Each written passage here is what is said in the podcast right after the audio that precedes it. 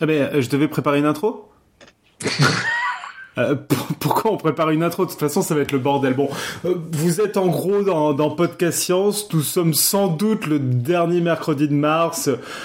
Très certainement en 2014 et ça doit être l'épisode 168. Enfin, Robin nous parle du chaos. Désolé.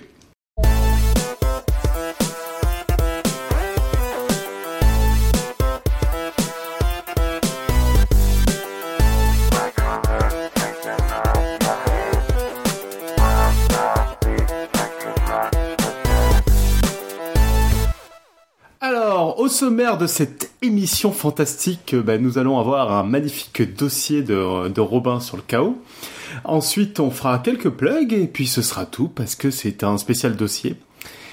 Et autour de notre table virtuelle, nous avons donc Robin depuis Paris pour un dossier chaotique. Salut. On a Alan depuis Lausanne, Lausanne pour un sabotage chaotique. J'ai pas trouvé d'autres termes chaotiques. Bonjour Alain. Ouais, c'est pas mal. Je tiens à te féliciter pour ton intro d'ailleurs, c'est la meilleure depuis, depuis le Ouais, je sais toujours pas qui l'a écrite, mais je trouve qu'elle a été bien interprétée en tout cas. Absolument. Tu y as cru au début, hein, le, sur le H, je devais préparer une intro. C'était parfait. Et donc vous avez moi-même depuis Paris pour la dictature chaotique. Euh, Qu'est-ce qu'on fait? Comment on est en bordel? On commence par les questions ou on commence par le dossier de Robin? Égal, laissons faire le hasard. On tire à pile ou face? Allez Robin, c'est à toi. Bien. Alors, euh, je ne vous cache pas que c'est un dossier effectivement qui va être un peu chaotique. J'ai essayé de mettre de l'ordre un peu dans, mes idées, dans ce que j'ai lu. Je ne vous cache surtout pas, mais ça de toute façon, euh, on s'en doutait, que j'ai évidemment, euh, je me suis fortement inspiré de, de ce qu'a déjà fait Étienne Gis sur le sujet, qui a fait une série de films, qui a fait des conférences, etc. et je vous invite évidemment à aller voir, à aller voir tout ça. Bien, mais donc j'essaye de résumer. Euh, et de raconter un peu à ma manière. Euh, juste deux secondes, on peut voir tout ça où tu disais de Etienne Alors c'est sur internet les films d'Etienne Gis, euh, c'est une série de neuf films, j'en avais parlé déjà une fois. il a fait une série de films qui s'appelle Dimension sur un autre sujet, sur les, dimensions donc.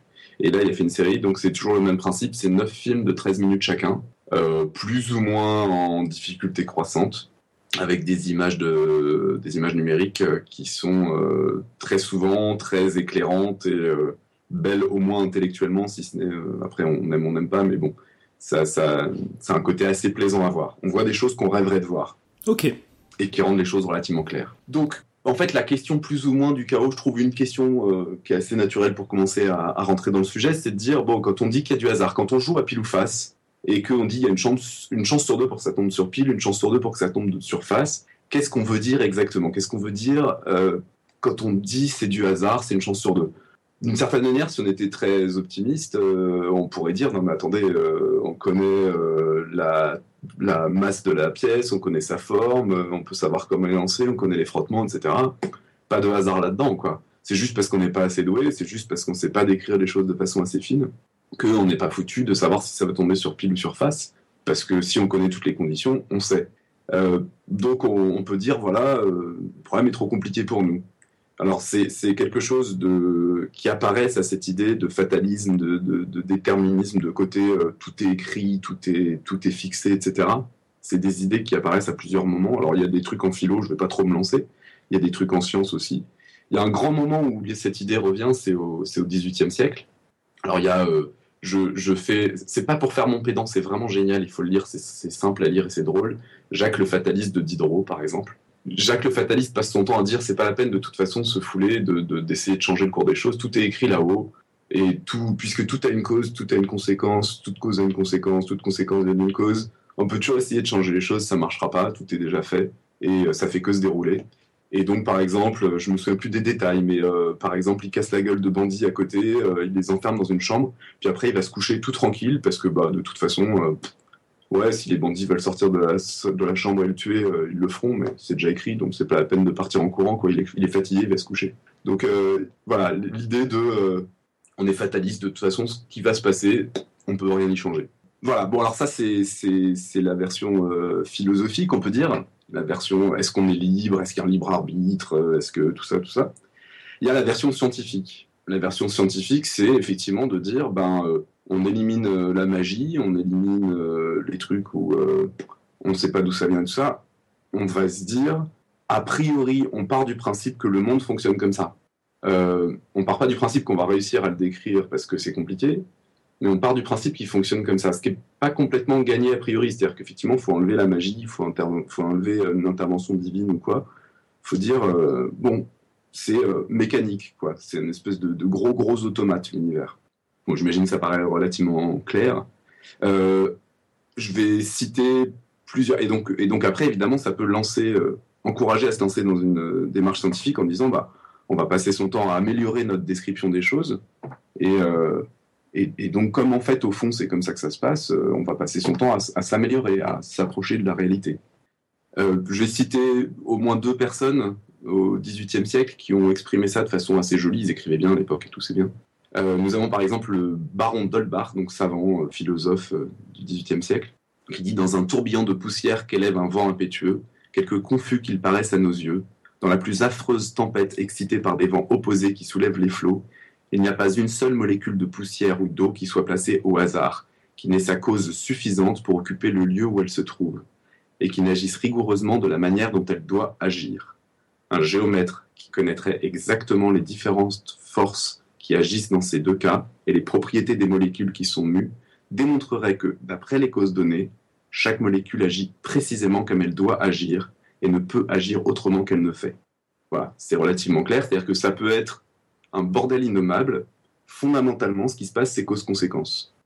Euh, il y a même une autre conséquence de, cette, de cette idée-là. Cette idée-là, c'est donc de dire, finalement, vu que tout est mécanique, on peut décrire ce qui va se passer, mais on peut même carrément aussi euh, retrouver ce qui s'est passé dans le passé. On peut remonter le temps en faisant ça. Si tout est complètement mécanique, il n'y a pas de raison de, On peut le faire dans les deux sens. Alors là, la citation très célèbre à citer, je suis un peu obligé de la donner de toute façon, c'est celle de Laplace. D'ailleurs, j'en profite au passage pour dire que non, ce n'était pas Lagrange. J'ai fait l'erreur dans, dans la, le, le, pitch la semaine dernière. Je savais que j'allais me planter au moins une fois. Je me suis planté la première fois, c'est bien. Laplace et Lagrange sont deux, deux, savants de la même époque à peu près, et je passe mon temps à mêler les pinceaux entre les deux. Je pense que je suis pas le seul. Donc il s'agit de Laplace.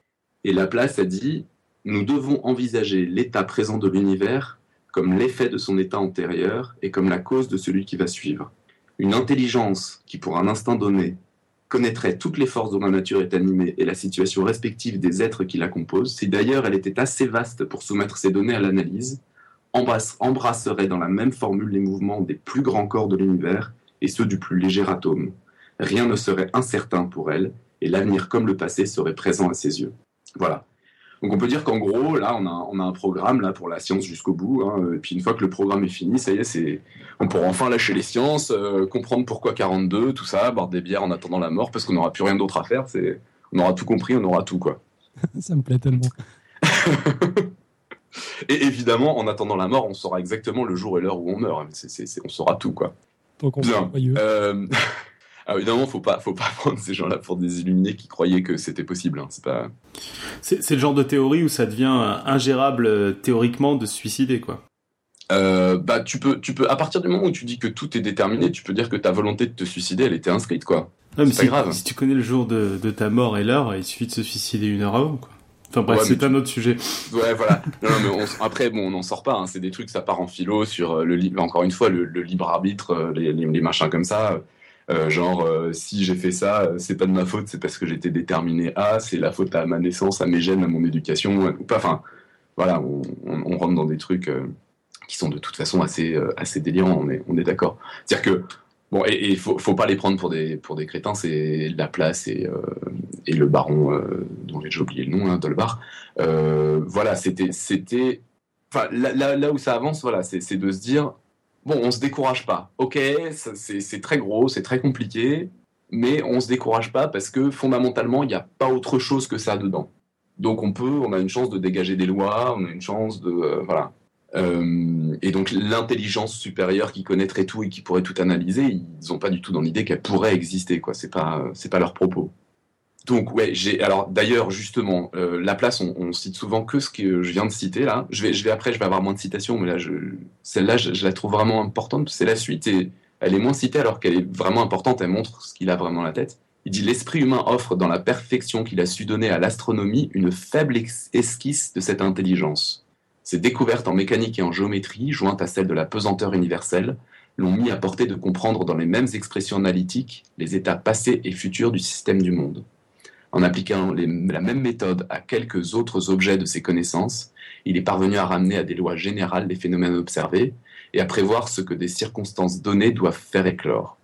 Tous ces efforts dans la recherche de la vérité tendent à le rapprocher sans cesse de l'intelligence que nous venons de concevoir, mais dont il restera toujours infiniment éloigné. Voilà. Donc en gros, on y va, mais on sait qu'on n'y arrivera pas. J'ai été content en voyant ça parce que je trouve que ça, ressemble pas mal à ce que, j'ai en tête. Bien. Alors il y a, quand même un, puisqu'on est en train de parler de science là, voilà, là c'est une, intuition, disons. Il y a quand même un théorème qui confirme un peu cette, euh, intuition. Alors faut, faut rentrer un tout petit peu dans le sujet de façon scientifique. Euh, la place, là, il dit, voilà, il y a des expressions analytiques, tout ça. Alors bon, j'essaie d'expliquer les choses de la façon la plus simple pour les, pour les gens qui n'ont pas de, les mots euh, mathématiques. Ce dont il parle, ce sont des modèles, des équations, ce qu'on appelle aujourd'hui des systèmes dynamiques, en gros. Euh, un système dynamique, c'est quelque chose qui, bah, c'est comme son nom l'indique, c'est quelque chose qui décrit quelque chose qui bouge, quelque chose qui se modifie. C'est une description simplifiée à l'aide d'équations de, à partir d'une situation donnée, ce qu'on va avoir dans le passé, dans le dans l'avenir et dans le passé d'ailleurs. Euh, par exemple, euh, une bille de billard roule, euh, on connaît sa position, on connaît sa vitesse, on peut trouver une formule, quelque chose avec des, x, voilà, qui permet de dire seconde après seconde dans quel état elle va se trouver après, dans quel état elle était précédemment. C'est-à-dire l'état, c'est bah, pour une bille de billard, il suffit de connaître sa position, sa vitesse, et on sait exactement où ce qui, ce qui se passe quoi. Euh, pour le cas de billard avec des formes simples, on peut penser à des billards en forme de rectangle, par exemple, c'est spécialement simple. Euh, on peut même carrément trouver une fonction qui donne ses valeurs, et là, une fois qu'on a la fonction, le problème est terminé, c'est-à-dire qu'il suffira juste de mettre la valeur, l'instant qu'on veut dans la fonction, hop, on remplace donc un, un x par une, par une valeur qui est l'instant où on veut savoir où, ce qui se passe à ce moment-là, et on calcule immédiatement l'état du système, c'est-à-dire la position et la vitesse de la bille. Donc ça, c'est un système dynamique. Alors c'est un système dynamique particulièrement simple si on parle d'un billard rectangulaire. On peut prendre des, des, systèmes dynamiques différents, éventuellement un peu plus compliqués, juste pour donner une idée de tout ce que ça peut recouvrir. Euh, si on jette un objet dans, dans, dans, l'eau, par exemple, un, dans un fleuve, on peut dire là encore que l'état, ça va être la position et la vitesse de l'objet on peut avoir autre chose que la position et la vitesse. Si vous prenez par exemple une pièce fermée qu'on chauffe, enfin ou fermée ou pas fermée, d'ailleurs on s'en fiche, mais on prend une pièce qu'on chauffe, l'état de la pièce, là, ça va être décrit par euh, les mouvements de l'air en chaque point et puis euh, la température en chaque point. Donc on, peut multiplier les exemples comme ça, il y a plein, plein, plein de systèmes dynamiques, je vais en parler d'autres euh, derrière. Mais voilà, l'idée c'est qu'un système dynamique, c'est en gros on a une formule plus ou moins compliquée dans laquelle on a tout ce qu'il faut pour calculer à partir de l'état du système, c'est-à-dire ce qui permet de le décrire, son état plus tard, plus tôt. Dans les meilleurs des cas, on a carrément une solution qui permet de, calculer directement ce qui se passe à un instant donné. Quand c'est trop compliqué et qu'on n'arrive pas à trouver ça, ce qu'on peut faire, c'est faire évoluer le système, par exemple, seconde après seconde, heure après heure, suivant ce qu'on regarde. Étant entendu, évidemment, que euh, le, modèle, ça reste, enfin, les systèmes dynamiques, ça reste des modèles. On ne parle pas de la réalité, on parle de modèles pour décrire la réalité. Donc le théorème mathématique dont j'ai parlé plus tôt, qui confirme l'intuition du, déterminisme, c'est un, théorème mathématique qu'on doit, qui s'appelle le théorème de Cauchy-Lipschitz, donc euh, ça doit être dû à ces gens-là entre autres. Et il dit, si on prend un système dynamique donné, à partir d'un état, si on a un état précis dans un système dynamique, il ne peut suivre qu'une seule évolution. Il n'a pas le choix. Il n'y aura jamais un moment où il aura une bifurcation entre deux états différents. Alors, je ne sais pas si ça paraît évident, mais a priori, c'est pas évident. Je vais prendre un exemple qui est beaucoup trop simple, beaucoup trop bête, mais juste pour donner un peu une idée. Quand on essaye de, résoudre une équation, il n'y a pas forcément une seule, solution. Je prends l'exemple complètement bête de dire, qui est, vraiment trop simple pour, mais c'est juste pour donner une idée intuitive. Euh, quand j'ai x au carré égale 4, bah, x peut valoir 2 ou moins 2. J'ai deux solutions. Et donc, quand on est dans une équation où c'est pas juste un nombre qu'on cherche, mais une fonction, etc., bah, pourquoi est-ce que ça pourrait pas arriver ce genre de choses? Donc là, le théorème, il nous dit, dans un système dynamique, si ça marche bien, une position de départ, c'est une position à chaque instant par la suite et précédemment. Donc deux, si on part de deux systèmes qui sont dans des, conditions différentes, ça pourra jamais se croiser. Ils pourront jamais passer par une même position. Ils pourront jamais se retrouver dans le même état exactement. Parce que ça, voudrait dire sinon qu'on peut avoir deux choses différentes qui arrivent au même endroit ou deux choses différentes qui partent d'un même endroit. Bon, donc en gros, l'idée c'est de dire, dans un système dynamique, on peut bien parler de déterminisme, c'est-à-dire une position, euh, elle a une histoire et un, et un futur qui dépendent complètement d'elle, qui sont complètement déterminés par elle. Donc on a bien quelque chose qui est, rassurant, il n'y a pas du tout de place pour, euh, pour, de, la liberté, pour des bifurcations, pour du bazar, euh, etc. Il n'y a pas de d'ado anarchiste qui dit je fais ce que je veux, ça c'est pas, comme ça que ça se passe. Donc c'est plutôt rassurant, ça fait plutôt plaisir. Alors, on peut en revenir à la question de départ. Euh, dans ce cas-là, alors qu'est-ce qu'on peut appeler hasard? Pourquoi, comment est-ce qu'il pourrait y avoir de la place pour du, pour du hasard? Bah, Le hasard, a priori, ça peut recouvrir des choses différentes. Il y a un exemple de, situation, si on reprend l'exemple de la pièce, c'est juste de dire, bon, ok, c'est un système dynamique, donc si j'ai, un état donné, j'ai une seule solution à l'arrivée, tout ça, tout ça. Mais, euh, mais c'est beaucoup trop complexe. C'est-à-dire que euh, les mouvements de la pièce sont beaucoup trop compliqués à, écrire, etc. Je pourrais prendre aussi comme exemple, euh, je pourrais prendre comme exemple du, gaz, les déplacements d'un gaz dans, une boîte. Bah, si je veux savoir exactement ce qui se passe pour chacune des molécules, c'est foutu, quoi. J'y arriverai pas, c'est beaucoup trop. C'est complexe dans le sens où c'est, il y a trop de monde, quoi. Il se passe trop de choses à la fois. Dans ces cas-là, il y a déjà eu des, des solutions de trouver. Euh, j'en avais déjà parlé dans mon deuxième épisode sur le hasard. Quand euh, on parle des molécules de gaz qui se cognent dans tous les sens et que du coup c'est trop compliqué, il y a une solution simple, radicale, qui est de dire on abandonne l'idée de, décrire le mouvement de chacune des molécules parce que c'est trop compliqué. On fait ça statistiquement et on dit c'est comme si ça se comportait au hasard. Euh, il y, a une citation de Poincaré, ça fait longtemps que j'avais pas cité de, de Poincaré, qui dit comme ça vous me demandez de vous prédire les phénomènes qui vont se produire si par malheur je connaissais les lois de ces phénomènes, je ne pourrais y arriver que par des calculs inextricables, et je devrais renoncer à vous répondre. Mais comme j'ai la chance de les ignorer, je vais vous répondre tout de suite, et ce qu'il est de plus extraordinaire, c'est que ma réponse sera juste. C'est-à-dire que dans les situations où c'est très complexe, ben en fait, on, a intérêt à faire comme si on ne connaissait pas les lois. Bon, donc ça, ça peut être, euh, d'une certaine manière, une forme d'apparition du, du hasard. Mais il y a d'autres situations où on peut parler de hasard, des situations où c'est pas compliqué en fait, c'est simple on prend par exemple un fleuve, mais alors un fleuve mathématique, un fleuve euh, complètement calme, où tout se passe bien, euh, l'eau coule dans une seule direction, il n'y a pas du tout de remous, tout ça, un truc euh, tout tranquille. Là, je lance deux feuilles côte à côte, bon, elles vont rester côte à côte. Si, il ne va pas se passer de choses très très graves. Mais si à un moment donné, sur mon fleuve mathématique, j'ai une île qui sépare le fleuve en deux, bah, il va déjà se passer quelque chose pas clair, là je vais plus pouvoir prévoir vraiment, c'est qu'il y a un endroit dans le fleuve où à un millimètre près, à un dixième de millimètre près, on passe à gauche ou on passe à droite. Donc si je, jette deux objets à cet endroit-là, j'ai l'impression de les mettre au même endroit. S'ils sont pas exactement au même endroit, parce qu'ils peuvent pas être exactement au même endroit, eh ben il est possible qu'ils aillent à droite ou à gauche de l'île et finalement je sais pas. Donc là on a ce qu'on appelle le chaos, c'est un des cas les plus simples de, ce qu'on appelle le, chaos, c'est une forte sensibilité aux conditions initiales. C'est-à-dire, les conditions initiales sont presque les mêmes, mais il suffit d'une toute petite différence pour que ce qui se passe derrière soit complètement différent. Parce qu'on passe à gauche ou à droite de l'île. Et, il ne s'agit pas nécessairement d'un problème compliqué. Euh, on, peut simplifier complètement en disant, voilà, si j'ai des, des valeurs entre 0 et 1, et puis si c'est strictement plus grand que 0,5, ça part à droite. Si c'est strictement plus petit que 0,5, ça part à gauche. Et eh ben, ça y est, j'ai quelque chose où je peux plus dire ce qui va se passer quand je suis autour de 0,5. C'est-à-dire que pour une valeur mathématique, je vais évidemment pouvoir dire ce qui, ce se passe, mais pour une mesure physique, qui est par définition une, une précision limitée, on sait qu'à cet endroit-là, on ne saura pas dire ce qui va se passer. Alors là, il y a encore une citation, c'est un dossier avec beaucoup de citations. En même temps, c'est bien, ça, dit les choses de façon plus claire que moi.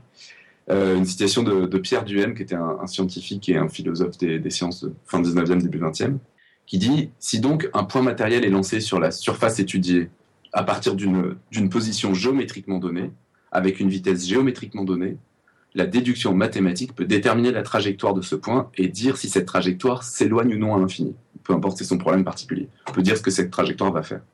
Mais pour le physicien, cette déduction est à tout jamais inutilisable.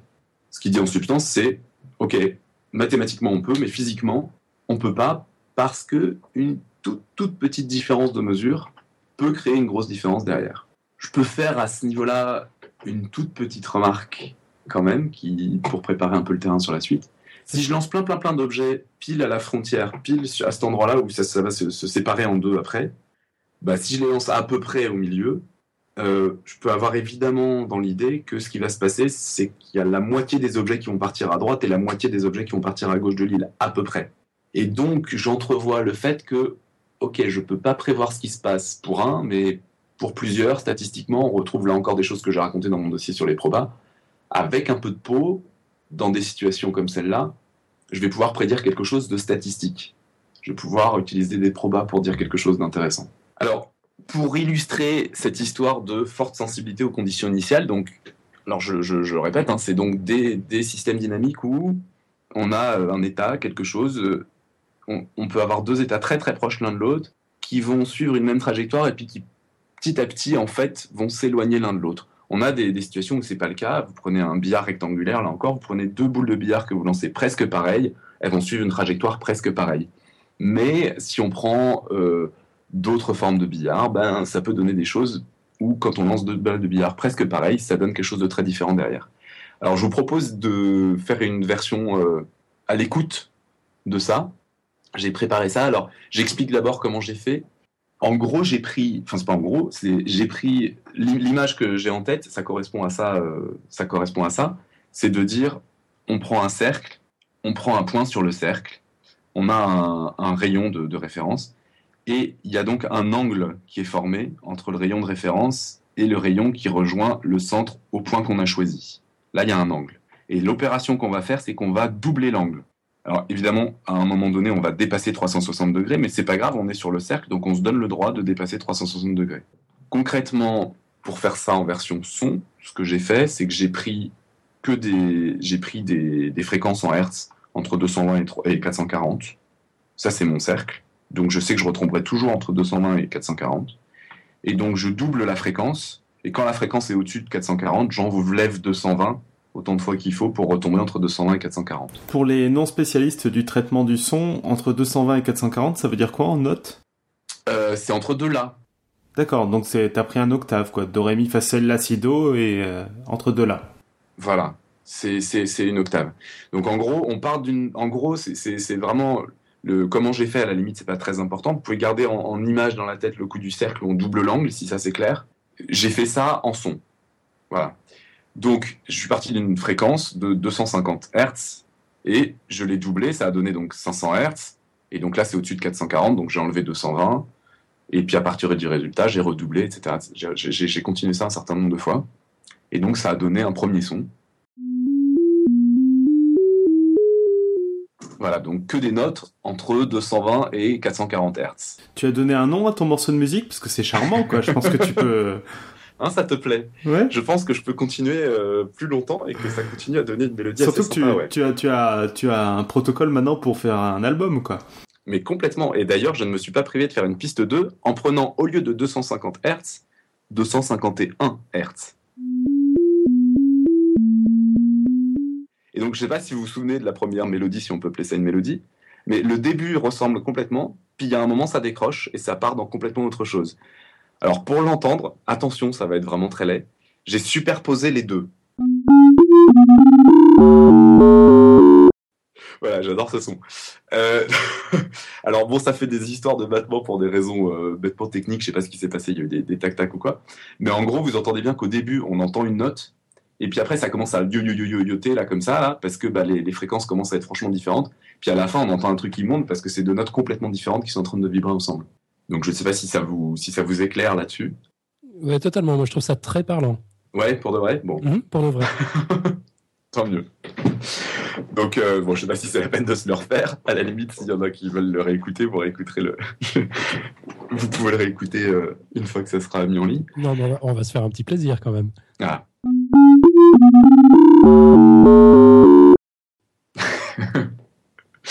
Quand j'ai fait ça. En toi. Comment? C'est du Robin tout craché. Ce qui est marrant, c'est qu'il euh, y a quelqu'un qui est passé chez moi juste quand je venais de faire ça et que j'étais à fond. J'étais super content parce que ça marchait bien, je trouvais. donc je lui ai fait écouter. Et il y, a, bon, y a des gens qui me prennent pour un cinglé, c'est clair. Mais peut-être aussi dans ce podcast. non, non, allons. Bien.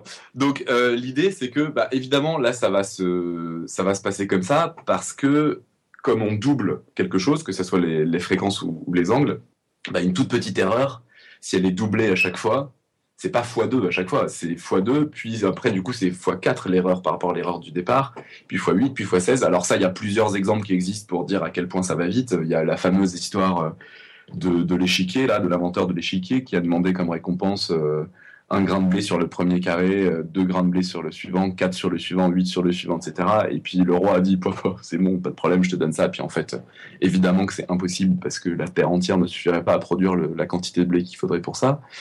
Il y a une autre image aussi qui marche assez bien. Quand on dit on double euh, presque rien, ça va quand même très vite. C'est euh, l'idée de dire quand on plie une feuille en deux, puis qu'on la replie, puis qu'on la replie, puis qu'on la replie, ça doit être de l'ordre de, au bout de 20 fois, on a dépassé la Lune, un truc comme ça. Donc, bon, voilà, c'est quelque chose, ça explose, c'est quelque chose, euh, l'erreur là va aller très vite. Et donc, si dans notre équation qui décrit l'état d'un système, on a quelque part quelque chose qui fait que une erreur est, comme ça doublée à chaque étape, bah, ça va donner forcément quelque chose de chaotique. C'est-à-dire qu'une toute petite erreur va très vite devenir une très grosse erreur. J'ai euh, malgré tout quelques remarques pour, euh, pour rigoler, pour continuer à rigoler un petit peu avec cette expérience. Il y a certaines valeurs, certaines fréquences ou certains angles pour lesquels il se passe absolument rien de chaotique. Par exemple, si on prend, alors euh, si on fait le calcul, ça donne 293,333,3333 Hz. Doublé, ça donne 586,66666. Donc on enlève 220, ça donne 366,66666 et puis on répète la même opération, et on retombe sur la première fréquence, 293,3333333. Alors, pour ce point-là du cercle, bah, il est absolument pas. Enfin, tout se passe finalement de façon très gentille. Enfin, alors le système est quand même chaotique, puisque si je prends quelque chose d'un peu à côté, il va s'en éloigner euh, tout le temps. Hein. Mais lui, par contre, il va avoir un truc très sympa qui va lui arriver, c'est que juste, je vais entendre deux notes alternées. Voilà, une, sirène de pompier, d'une certaine manière. Donc euh, c'est le système globalement il reste chaotique, mais il y a, des endroits où au lieu de se passer quelque chose de compliqué, il se passe quelque chose de, simple, quoi. Tout, va bien. Alors il y a, d'autres endroits, on peut trouver parce que là c'est toutes les, c'est donc juste deux notes qui alternent l'une avec l'autre. On peut trouver euh, des choses qui alternent entre quatre notes. Voilà. Alors c'est pas très très compliqué à, trouver euh, pour ceux que ça, que ça intéresse. Sur le cercle, en gros, ça revient à dire bah, si je prends, euh, si je coupe le cercle en, en, trois parties égales, par exemple, en trois, en trois angles égaux, je prends 2 pi sur 3, quoi, pour ceux qui, qui suivent. 2 pi sur 3, ça va me donner 4 pi sur 3, puis à nouveau 2 pi sur 3, puis 4 pi sur 3, ça va passer de l'un à l'autre. Et si je coupe comme ça, le cercle en, entier, en, en un nombre entier de, parts, eh ben ça, fatalement, ça va me faire quelque chose de, de périodique. Donc il y a plein d'endroits, en fait, plein de points de départ sur le cercle. Si je les choisis, ça va me donner quelque chose de périodique. Donc quelque chose qui n'est qui, n'est pas compliqué, qui est pas du bazar quoi. Euh, mais il reste que par contre si je m'en éloigne juste un tout petit peu, ça va quitter la période et ça va faire quelque chose de, complètement foutoir. Alors c'est une caractéristique des, systèmes chaotiques, c'est que on peut trouver un peu de tout dedans. On peut trouver des comportements euh, assez surprenants parce qu'on peut trouver tout. Il y a un exemple qui est donné dans, le film Chaos que, que j'ai trouvé relativement bluffant c'est euh, alors vous prenez un billard. Alors un billard, on a dit donc rectangulaire, c'est absolument pas chaotique. Hein. Deux, boules qui partent dans la même direction, il aura eu la même chose. En fait, ce qui va faire que ça peut devenir chaotique, c'est par exemple, il y a plusieurs choses, mais par exemple de mettre des obstacles sur le billard en forme de disque. Parce que là, au lieu d'avoir quelque chose de, plat ou de, concave, on a quelque chose de convexe. On, arrive sur une, quand on arrive sur un plot en forme de disque, eh ben, deux angles presque égaux, ils vont avoir tendance à s'éloigner l'un de l'autre. Deux boules qui arrivent euh, un tout petit peu l'une à côté de l'autre. Vous voyez bien que par rapport à si ça arrive sur quelque chose de plat, ça va repartir à peu près dans la même direction. Si ça arrive sur quelque chose euh, de, courbe, ça va s'éloigner l'un de l'autre. Je sais pas si c'est complètement clair. Et alors, peu importe, on, a donc trois, trois comme ça, trois, trois cylindres en gros sur le billard. Un cylindre A, un cylindre B, un cylindre C. Et on est capable de démontrer quelque chose de complètement incroyable, c'est de dire vous prenez n'importe quelle suite de A, B, C. Alors pas euh, avec AA ou BB qui suit, parce que quand même on peut pas cogner le même, euh, le même cylindre plusieurs fois de suite. Il hein. faut que ça soit une alternance. Mais vous pouvez prendre AB, AB, AB, AB, AB, vous pouvez prendre ABC, ABC, ABC, ABC, ou AA, B, C, B, machin, etc. Et vous continuez comme ça à l'infini. Un truc qui se répète ou un truc qui se répète absolument pas, vous aurez toujours une trajectoire, un endroit où taper un plot, un, des cylindres, pour que la boule, de façon mathématique évidemment, pas pratique, hein, mais suive exactement, exactement cet ordre. Euh, tu, m'as perdu, suivre exactement. Je perdu. C'est-à-dire que, en gros, tu peux taper la boule contre un des trois cylindres ABC, par exemple, pour qu'elle tape le cylindre A, puis le cylindre B, puis le cylindre A, puis le cylindre B, puis le cylindre A, puis le cylindre B, sans jamais s'arrêter. Mhm. C'est possible. Mais tu peux aussi la taper à un autre endroit, l'envoyer à un autre endroit, pour que ça donne A, B, C, A, B, C, A, B, C. Mais tu peux aussi l'envoyer à un autre endroit pour que ça fasse A, B, C, A, B, A, B, C, A, B, C. N'importe quelle suite de lettres comme ça, qui correspond à un ordre dans lequel la, boule va taper les, trois cylindres. Il y a toujours un endroit où ça va donner exactement cette suite-là. C'est toujours pas clair. Il aurait fallu que je fasse un son. tu as donc une suite euh, hypothétique en tête, euh, genre euh, B, A, C. Et ce que tu dis, c'est que où que tu tapes, à un moment donné, de toute façon, cette suite va sortir, c'est ça? Non. Ah. Il, existe un endroit où si tu tapes à cet endroit-là, ça va donner cette suite. D'accord. Et la, suite, elle est infinie on est sur un billard mathématique où la boule elle s'arrête jamais C'est peut-être pour ça que j'ai de la peine. non, alors on n'a pas on n'a pas mis du tout d'effet sur la boule. Le sol est parfaitement plat. Il n'y a absolument aucun frottement. Et pour te donner tout l'aspect ludique du billard mathématique, il a pas de trou non plus hein, le billard mathématique. ben non, ça sert à rien. Et, c'est un billard français, c'est-à-dire qu'il n'y a pas des, des, boules de toutes les couleurs, tout ça. Ça non plus, ça sert à rien. Non, ça sert à rien. C'est clair. Qu'est-ce qu'on a l'air de s'amuser et, une fois qu'on a viré la, qu'on a tiré la boule blanche et qu'elle a touché la première boule, on la retire pour pas qu'elle gemme aussi. Non, mais là, là, là, là, c'est vraiment juste, voilà, c'est, on est face à, en fait, le, coup du billard, on s'en fout. On est, on a, on a trois plots et, euh, cylindriques, et en fait, il y a toujours un endroit sur lequel taper sur un des plots pour que la boule, de façon mathématique, fasse la série euh, tape les, les, les, trois plots exactement dans l'ordre dans lequel on veut, aussi longtemps qu'on veut. Voilà, de façon euh, périodique ou pas. Et ça, c'est quelque chose, c'est pareil dans mon, dans mon cercle, dans mes, sons là, euh, bah, je peux trouver une fréquence de départ qui va me donner un cycle de la longueur que je veux, par exemple. Là, j'ai donné un exemple de truc qui revient au point de départ, enfin qui fait deux notes, un, exemple de truc qui donne quatre notes. On pourrait trouver quelque chose j'ai pas trop réfléchi, j'espère que je dis pas de bêtises, mais a priori, comme ça, intuitivement, on peut trouver quelque chose, un cycle de n'importe combien, quel nombre de notes. Et on peut même aussi trouver en principe euh, quelque chose qui, euh, je sais pas, euh, revient euh, très proche de la note de départ au bout de dix fois ou au bout de mille fois, au bout de, comme on veut, quoi. Donc, on, en fait, c'est des systèmes dans lesquels tout est tellement possible, c'est tellement, c'est tellement sensible, c'est tellement que mathématiquement, a priori, tout ce qu'on peut imaginer, c'est faisable, quoi. Si je, caricature un peu, c'est pas toujours, c'est pas effectivement toujours le cas, mais en gros, c'est ça. Toutes les trajectoires sont envisageables. Juste euh, une question, en fait, parce que ça, ça perturbe beaucoup la chatroom. Ah. Dans les exemples que tu as donnés là, euh, c'est des exemples parfaitement déterministes. C'est juste que par rapport à des conditions par, par, rapport à des conditions initiales très proches, on obtient des résultats très différents. C'est ça. Mais alors ça, c'est quelque chose de très important à avoir en tête. Alors je, pensais en reparler après, mais euh, c'est très bien si ça, si ça vient dans la chatroom, allons-y. Euh, on parle de chaos déterministe. Et l'expression, c'est bien chaos déterministe. Et c'est bien ça qui est perturbant. C'est-à-dire qu'on est vraiment en train de dire, on maîtrise tout, on sait, on a une équation. Et c'est pour ça que je prends des, je suis parti d'exemples particulièrement simples pour bien montrer que c'est pas parce que c'est complexe on, a des, on, peut, on, peut, avoir quelque chose d'extrêmement simple et constater que, eh ben, avec une toute petite différence au début, ça va donner des choses complètement différentes par la suite. Si en plus à ça on rajoute de la complexité, on ne fait a priori qu'aggraver les choses. C'est un peu comme si on imagine, je sais pas, donner un, tirer un ballon de foot sur un, sur un coin. Euh, il peut très bien partir complètement à droite ou complètement à gauche en fonction d'où on bah, C'est exactement ce que je disais sur mon, sur mon cylindre. C'est clair que voilà, tirer un, ballon de foot euh, contre un mur, a priori, si je le tape deux fois de suite presque de la même façon, il va rebondir presque de la même façon. Si je le tire contre un poteau, ben, je tire deux fois de suite presque de la même façon, il va pas rebondir deux fois de la même façon. C'est, ça crée quelque chose de chaotique, là, clairement. j'espère avoir éclairci les choses. Ouais, moi j'adore ce concept de chaos déterministe qui suscite plein de réactions dans la chatroom. D'ailleurs, il y a Maxence qui nous dit que ça ressemble à sa chambre, euh, qui nous dit que ça ressemble à sa vie. ça, ça me plaît beaucoup. bon, alors après, euh, donc le, chaos déterministe, voilà, c'est vraiment quelque chose de. On a un modèle, on a un système dynamique, on constate que bah, même quand on en prend un qu'on maîtrise parfaitement et on sait exactement décrire ce qui va se passer, c'est des choses qui arrivent. Tout simplement, encore une fois, parce que dans euh, l'équation, il y a un terme à un moment qu'on multiplie par deux, et donc quand on refait, refait, refait, refait passer l'équation, le, terme dans l'équation, une petite erreur devient très vite énorme.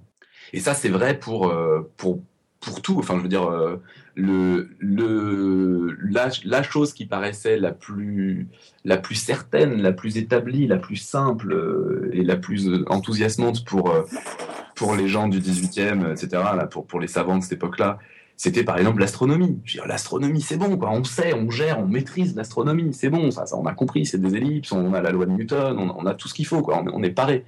Ouais, sauf que non, parce que il y a les influences des petits astres, il y a les influences des astres lointains qui jouent certes peu, peu de rôle, mais un petit peu. Il y a éventuellement des frottements, il y a éventuellement des déformations de la, planète, etc., etc., qui font que, en fait, bah, et, quand on regarde les équations, en fait, une petite différence de, de position peut devenir énorme. Et donc, par exemple, on est incapable de dire avec certitude euh, si la Lune va toujours rester autour de la Terre ou si un jour elle va se barrer ou si un jour elle va tomber sur la Terre. On est infoutu de dire si c'est stable cette histoire. Avec, euh, en prenant euh, un système le plus simple possible. Là, je vous ai parlé des frottements, des machins et tout. même pas ça, je veux dire, on prend juste les équations, on est, incapable de dire. On est là aussi dans une, situation chaotique. le truc, c'est que, évidemment, je vous ai dit, hein, quand il y a une toute petite différence, au début, ça se comporte de la même façon. Et au bout d'un moment, ça se sépare. Et euh, évidemment que pour ce qui concerne l'astronomie, à notre échelle, on n'a pas d'angoisse à avoir sur la Lune, quoi. On a des angoisses à avoir sur le billard, mais pas sur la Lune. C'est toujours le cas qu'au début ça se, ça se passe bien ou, euh, ou des fois ça peut être direct euh, bah alors après, enfin, je dis oui, oui et non. Tu, tu prends mon, mon, histoire de l'île tout à l'heure. Si tu pars pile devant l'île, bah forcément, ça va faire deux trucs différents, quoi. Si tu pars au mauvais endroit, quoi, disons. Mais a priori, Enfin, je pense que ça n'a pas trop de sens de parler d'un système euh, dynamique où à chaque endroit il y a des bifurcations, tu vois, parce que ça, ça doit rien représenter, quoi, un machin comme ça. Je pense que ça, ça ne mérite même pas le nom de système dynamique. Je, crois que Cantor aurait adoré. Je pense que Cantor aurait adoré, mais, euh, mais, mais je pense que ça n'a. Enfin, on, est quand même dans un domaine qui est vraiment à la frontière entre la physique et les mathématiques, et on soucie quand même un tout petit peu de ce qu'on raconte. Et donc, on doit faire des hypothèses sur ce que c'est qu'un système dynamique qui interdise ça, j'imagine. Donc, euh, donc voilà. J'espère que c'est à peu près clair donc ce que ça veut dire ce chaos, et c'est effectivement un chaos parfaitement déterministe. Ça ne, ça ne nie pas le déterminisme. Alors, ce que j'ai raconté sur euh, on peut absolument tout imaginer là, le, coup sur le cercle, il y a des choses qui sont périodiques, euh, de période ce qu'on veut, il y a euh, sur les, trois plots là où on peut imaginer des boules qui vont taper les poteaux exactement dans l'ordre dans lequel on veut pour peu qu'on les ait tapés au bon endroit la juste la première fois, des choses comme ça c'est quelque chose qui est vrai mathématiquement, mais pour le coup, les physiciens n'en ont vraiment rien à faire.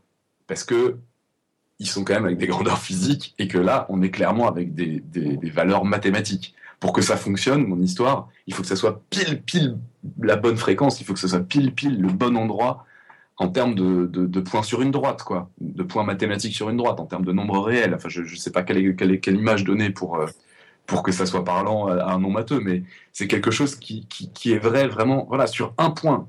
Et donc, en physique, on ne peut pas réfléchir avec un point, ça n'a pas de sens. C'est même pas la peine d'en parler.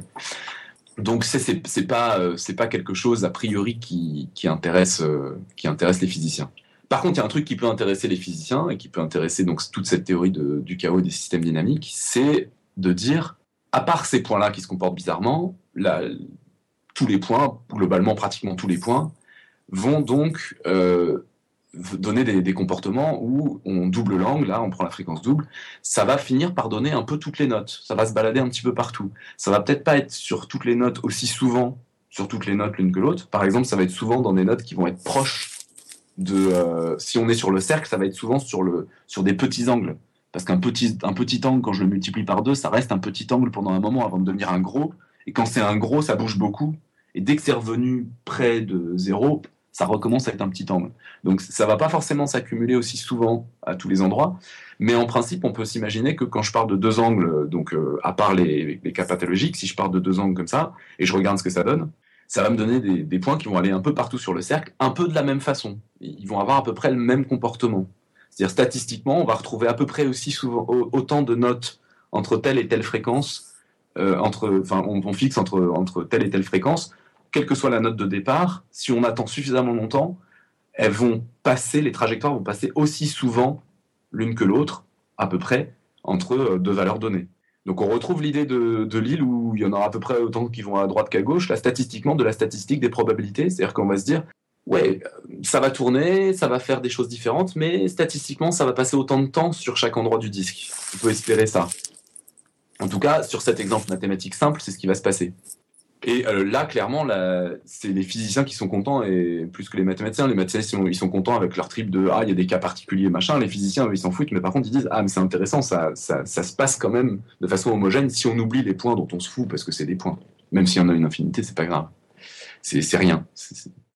Bon, on revient à un problème de physique, parce que là, le, le doublement des fréquences, tout ça, là, c'était un délire de matheux, mais on, est quand même dans la même chose. Revenons à un problème de physique pour essayer de voir un, nouvel objet qui aide à décrire ce genre de choses si on prend un exemple, un des exemples les plus simples, les plus connus parce que c'est un des plus simples, euh, une balançoire. Alors, une balançoire, pour décrire son état, c'est très simple. On a besoin de sa position, l'angle que forme le, euh, l'angle que ça forme avec la verticale, par exemple, les ficelles. Enfin, pas les ficelles, on va prendre des barres euh, rigides pour pouvoir plus s'amuser, mais voilà, pour que ça soit plus simple encore. Et puis sa vitesse. Donc on a la position, la vitesse, on sait exactement ce qu'on a. La vitesse, avec, euh, une flèche pour savoir si c'est vers l'avant ou vers l'arrière quand même. Hein. Voilà. Et donc ça veut dire qu'on peut tracer une courbe en deux dimensions. On est, on est sur un plan là, et on a par exemple euh, en abscisse la vitesse, en ordonnée la position, un truc comme ça, et puis bah on peut tracer une courbe qui représente exactement l'état de la balançoire à chaque instant. Là, on a un système qui est absolument pas chaotique. Si je prends deux positions qui se ressemblent, qui sont proches l'une de l'autre au départ, ça va donner globalement la même chose dans la suite. Ça veut dire quoi que ça donne la même chose? Ça veut dire que ça va donner deux courbes qui vont être très très proches l'une de l'autre. Quand on prend cette représentation-là. Il y a une autre chose qu'on peut dire, c'est que bah, une balançoire, si on met personne dessus, une fois qu'on l'a lancée, les balancements vont devenir de plus en plus petits, de plus en plus petits, de plus en plus petits. Donc on va avoir la courbe va ressembler plus ou moins à une spirale qui va passer son temps à se rapprocher d'un point. Et ce point-là, ça représente l'endroit le plus bas pour la balançoire et puis la vitesse nulle. Ça va? Oui, oui, ça va bien. Oui.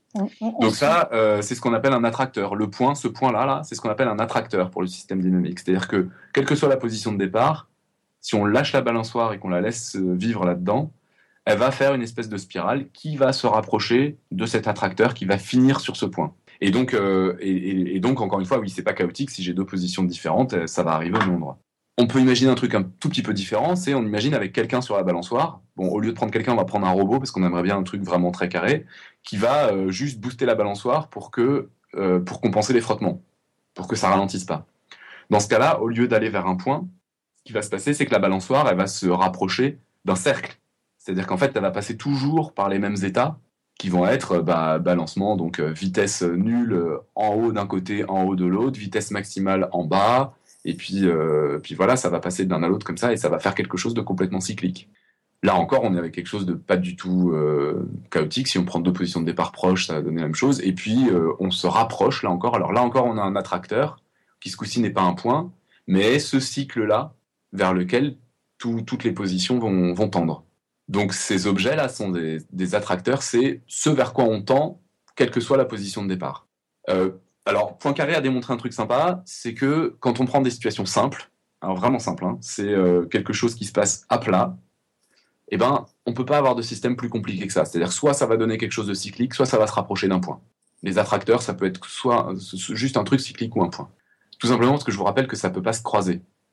Parce que deux itinéraires qui se croisent, ça veut dire qu'en fait, ils sont passés par le même endroit. Et si on passe par le même endroit, on a le même avenir, mais on a aussi le même passé. Donc, en fait, on ne peut pas avoir autre chose que toutes les trajectoires se rapprochent en spirale d'un point, ou toutes les trajectoires se rapprochent en spirale d'un cercle, en gros, quoi, pour résumer. Parce que sinon, euh, ça, devrait se croiser. Alors, prenons un exemple peut-être un peu plus compliqué maintenant. On peut prendre par exemple la météo, c'est quand même assez, euh, assez compliqué.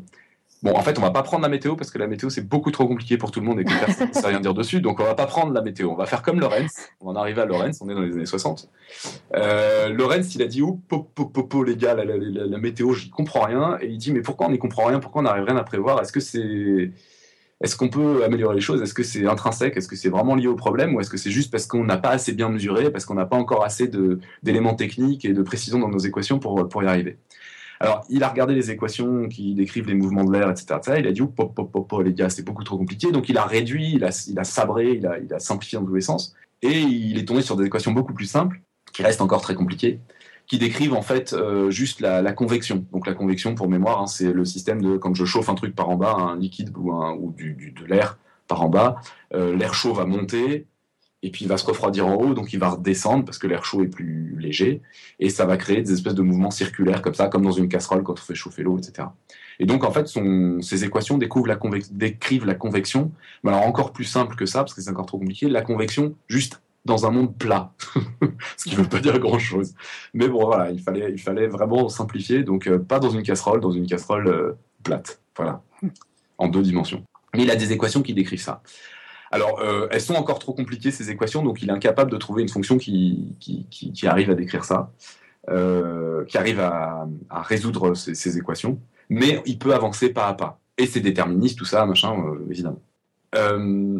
Donc, il garde trois paramètres.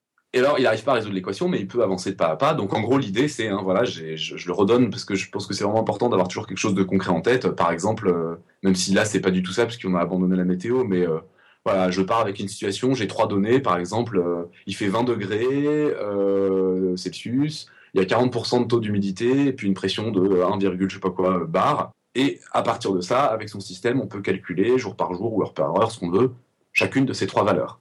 Donc on va se balader dans un truc de dimension 3. Et en... donc c'est pas pas ça parce que c'est pas la météo, mais bon, c'est pour donner l'idée.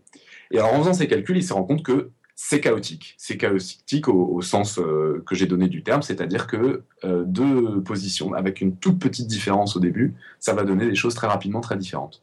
Donc il a une réponse à, sa question, en tout cas sur le modèle qu'il a fait, qui est de dire bah euh, ouais non, en tout cas ce système-là est beaucoup trop complexe, enfin est trop complexe et, et chaotique, et donc c'est normal qu'on n'arrive pas à prévoir à long terme parce que bah on n'aura jamais qu'une on n'aura jamais une, une, précision infinie sur nos mesures. Donc, même si l'erreur est toute petite, elle va exploser très rapidement. Donc, avec des équations comme ça, c'est logique que euh, ça marche pas de prévoir à long terme. L'autre remarque qui s'est faite, alors euh, oui, euh, la chose, et alors c'est, faut quand même en parler parce qu'il faut parler des papillons quand même. Euh, j'ai parlé des attracteurs là, qui étaient soit un cercle, soit un, soit un point. Là, il observe autre chose, c'est que euh, les trajectoires qu'on observe, qui décrivent donc les différents états de l'atmosphère aux différents moments, eh ben, elles se placent sur un attracteur là aussi. C'est-à-dire qu'elles font pas complètement n'importe quoi. Elles sont toutes sur une même surface, plus ou moins. Je sais pas si c'est vraiment une surface, c'est un objet. Et euh, mais mais qui a vraiment une drôle de forme. Donc il appelle ça un attracteur étrange. Alors ça c'est devenu un truc très connu. L'attracteur étrange. Voilà, c'est pas un point, c'est pas un cercle, c'est un truc bizarre, un attracteur étrange.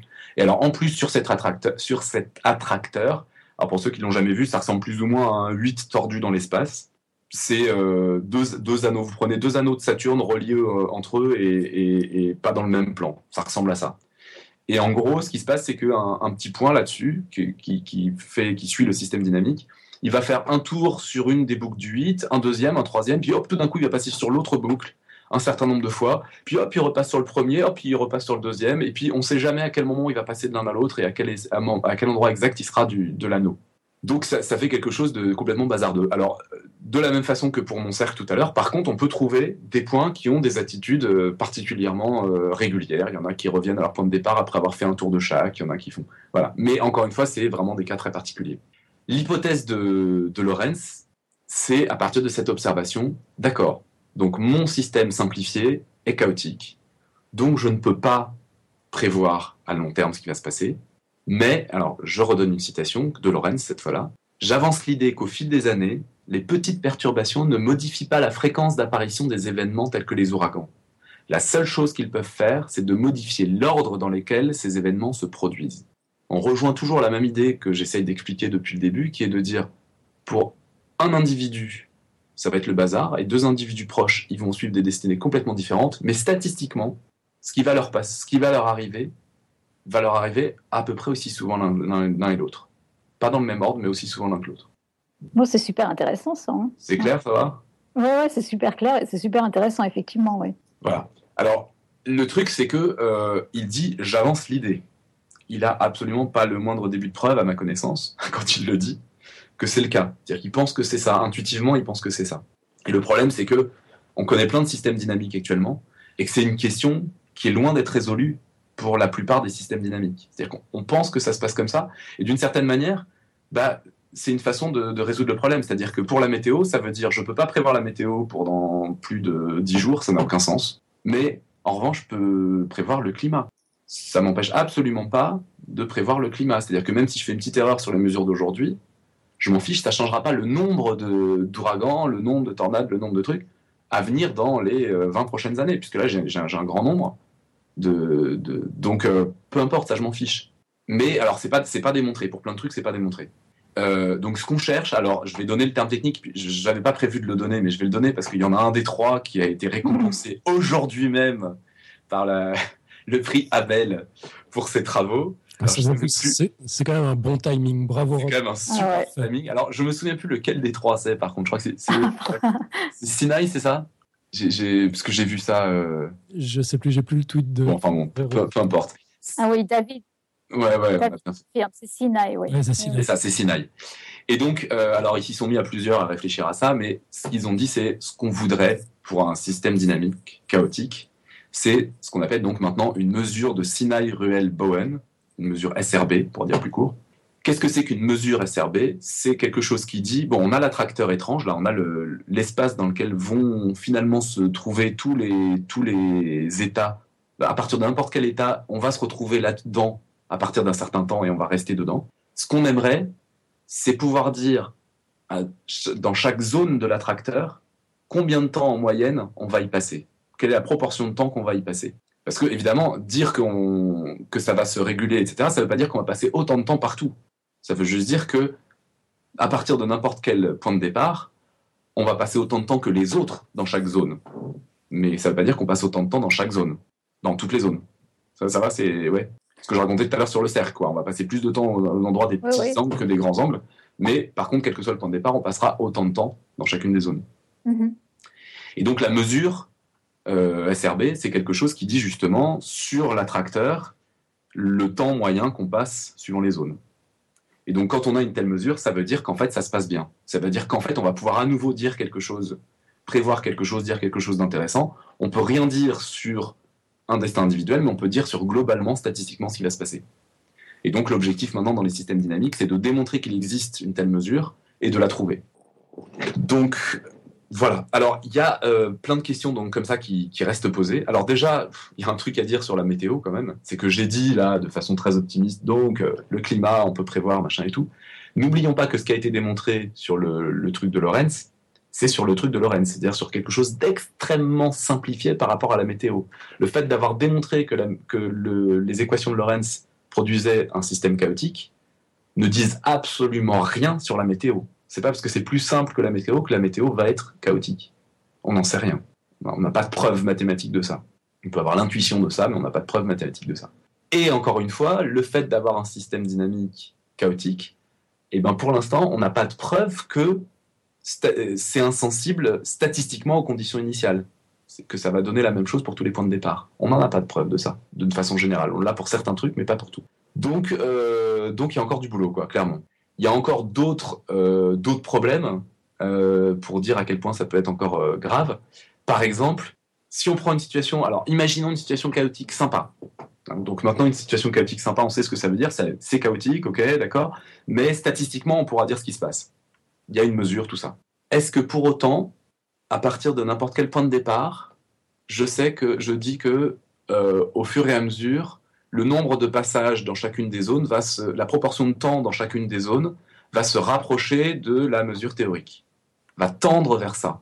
Est-ce que ça va bien être la limite de, de, ce qui lui arrive? Eh ben, Non, on a des contre-exemples. Alors c'est vraiment, on a des contre-exemples pour tout, c'est l'enfer. Alors j'ai pas trouvé d'image concrète vraiment euh, qui correspondent exactement au truc, donc c'est un peu faux ce que je raconte, mais ça, je pense que ça donne une bonne idée. En fait, ce qui peut se passer, si je reprends l'histoire de la balançoire, on imagine une balançoire qui est poussée de façon à se rapprocher le plus possible du point d'équilibre en haut. Parce qu'en haut, mathématiquement, il y a un point d'équilibre. Si on est parfaitement tête en bas, on bouge pas. Donc, en fait, plus on monte et moins on va avoir de vitesse. Et donc, si on imagine quelque chose comme ça, alors de façon vraiment purement mathématique, on prend la balançoire qui monte, qui monte, qui monte, qui monte, et puis qui descend. Et donc, alors évidemment, quand elle monte, plus elle monte, plus ça va lui prendre du temps, et de finir de monter, et de redescendre. Puis une fois, une fois qu'elle est en bas, elle passe très vite en bas, puis elle remonte de l'autre côté de plus en plus haut, de plus en plus haut, de plus en plus haut, de plus en plus haut, mais très doucement. Et puis pour faire descendre, elle passe de l'autre côté. Et ben en gros, ce qui va se passer là, si on regarde les statistiques, c'est que ça va, ça va alterner, puisque ça va passer de plus en plus de temps en haut d'un côté et en haut de l'autre. En fait, les statistiques, ça va alterner entre quasiment 100% de présence d'un côté et quasiment 100% de présence de l'autre. Ça va faire quelque chose avec deux. Au lieu de tendre vers une limite, ça va, ça va, ça va tendre vers. Enfin, ça va, ça va faire une espèce de sinusoïde entre deux limites, quoi. D'accord, on te suit. Et donc ça, euh, bah ça, on a des exemples de systèmes dynamiques qui donnent ça. Donc on sait que ça sera jamais, donc c'est pas tout le temps vrai. Après, bah, on le voit, c'est pour ça que l'exemple de la balançoire me, parle quand même, euh, me, me, paraît quand même parlant. On le voit avec cet exemple-là, c'est un, truc euh, mathématique, quoi. Je veux dire, là encore, on est sur un truc qui a, évidemment une exception ponctuelle dont les physiciens se foutent, quoi. Ça n'a pas de sens physique de parler de ça. On n'est jamais là-dedans. Un système dynamique n'aura jamais ce comportement-là. Donc on peut espérer, et donc les gens qui font de la recherche là-dessus espèrent que bah, c'est que des espèces de petits cas ponctuels euh, théoriques, mais qu'en fait, dans la vraie vie, ça n'existe pas. Mais on n'a pas de preuves. Dernière petite complication, et puis après j'arrêterai parce que je vois que ça fait déjà très longtemps que je parle. Dernière petite complication, euh, pour l'instant, on est dans un monde encore qui est particulièrement gentil, puisque on suppose que le système dynamique ne bouge pas avec le temps. Mais pensez à un vrai phénomène physique. J'ai ma description de rivière, machin, tout ça, je suis très content, tout se passe bien. Tout d'un coup, il y a un caillou qui est emporté par le courant et qui s'en va au fond du lit de la rivière. Bon, bah, tous les paramètres sont à changer là. Il y a un truc qui a bougé, ça marche plus. Euh, imaginez, tout d'un coup, euh, la température change. Euh, il faut remettre tous les paramètres en place. Ce qui est, terrible, c'est que, ben, ok, une fois qu'on a un système dynamique, qu'on a démontré que tout se passait bien dedans, etc., etc., on est content. Mais si je change un tout petit peu ce système, si je bouge un tout petit peu, non pas la condition initiale, mais le monde dans lequel je vis, l'équation qui sert à savoir comment ça va se passer dans le futur, est-ce que là, le monde que j'ai décrit, il va être radicalement transformé ou est-ce que ça, c'est stable? Parce que ça, ça intéresse aussi les physiciens. Parce que euh, le modèle, on est au courant que c'est un modèle, que ce n'est qu'un modèle, et qu'il peut un petit peu que les paramètres qu'on a mis, euh, bon, il faut, ça, peut, faut que ça puisse fonctionner si c'est un peu à côté, quoi. Et donc là, on a une nouvelle question qui est si c'est pas la condition initiale que je change légèrement, mais les paramètres du système, est-ce que ça va continuer à donner la même chose? Alors là aussi, on a des contre-exemples, on a des contre-exemples absolument géniaux on a, des, systèmes. Euh, alors, par exemple, le, truc de Lorenz, hein, par exemple, typiquement. Le, truc de Lorenz, il y a, quelque chose, j'en parle parce qu'il y a peut-être des gens qui l'ont vu. Il y a ce que m'appelle le moulin à eau, où on a des, entonnoirs remplis de flotte. Enfin, des entonnoirs avec un, un, trou au fond. Il y a un robinet qui amène de la flotte en haut, et les entonnoirs sont sur une roue qui peut tourner dans un sens ou dans l'autre. Et donc, quand ils sont remplis, bah, si c'est déséquilibré d'un côté ou de l'autre, ça tourne dans un sens, ça tourne dans l'autre. Et euh, en fait, ce qui est rigolo, c'est qu'on dit toujours ce système-là est chaotique, on ne sait jamais dans quel sens la roue va tourner dans 10 minutes, etc. C'est vrai pour certaines valeurs, c'est-à-dire pour certains, euh, quand on choisit un certain débit de flotte, quand on choisit un certain, euh, une certaine taille d'entonnoir, etc.. Mais si on prend certains paramètres, ça va être tout ce qui est de plus périodique, ça va être tout ce qui est de plus calme, tout ce qui est de plus sympa. Et donc en fait, ça veut dire que, et donc ce système de roue qui tourne là, c'est quelque chose qui est décrit par les, équations de Lorentz aussi, bien que la convection. Et en fait, euh, ça veut dire que si je change les paramètres petit à petit, je vais passer de quelque chose où la roue va tourner toujours dans le même sens, et puis les entonnoirs vont se remplir toujours à la même vitesse, et puis se vider à la même vitesse, et puis ça va donner quelque chose qui, si je change un tout petit peu la position de début, ça change rien, ça va me donner un attracteur très simple, un cercle, tout ça, tout va bien. Mais il arrive un moment où tout d'un coup, il y a deux situations d'équilibre. Et puis arrive un autre moment ou quand je change le paramètre petit à petit, c'est vraiment un truc euh, qu'on peut faire. Hein. Il, y a, un 3 dans la formule, euh, au lieu d'être 3, c'est 3,1, 3,2. Quand j'arrive à 3,335, je sais plus, je connais plus les valeurs, boum, tout d'un coup, ça change. La forme de l'attracteur change. Et puis après, la forme de l'attracteur change encore et tout. Et tout d'un coup, j'ai un attracteur étrange. J'ai une situation chaotique. Alors que jusque-là, c'était quelque chose de périodique. Donc la période change brutalement, régulièrement.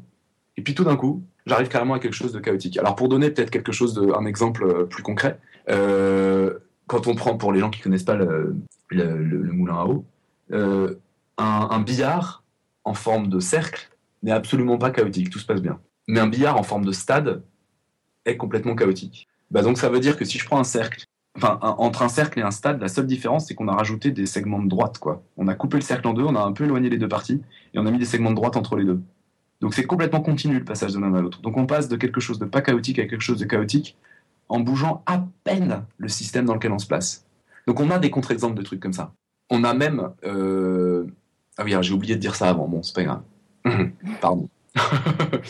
Euh, donc là encore, on, on- on sait, on a des contre-exemples, donc on sait que ça sera pas, euh, que le monde ne sera pas parfait. Là encore, l'hypothèse que les mathématiciens et les physiciens théoriciens essayent de démontrer, c'est que ok, d'accord, ça existe, mais c'est rare, et que dans la vraie vie, ça arrivera pas.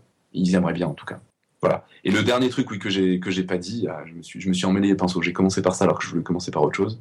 Euh, C'était de dire euh, si je change les conditions initiales, il peut arriver aussi quelque chose, c'est que je passe brutalement d'un attracteur à un autre. Alors là, je peux encore donner euh, un exemple à qui, pour le coup, je pense va parler à tout le monde. Je reprends le coup de la balançoire encore une fois.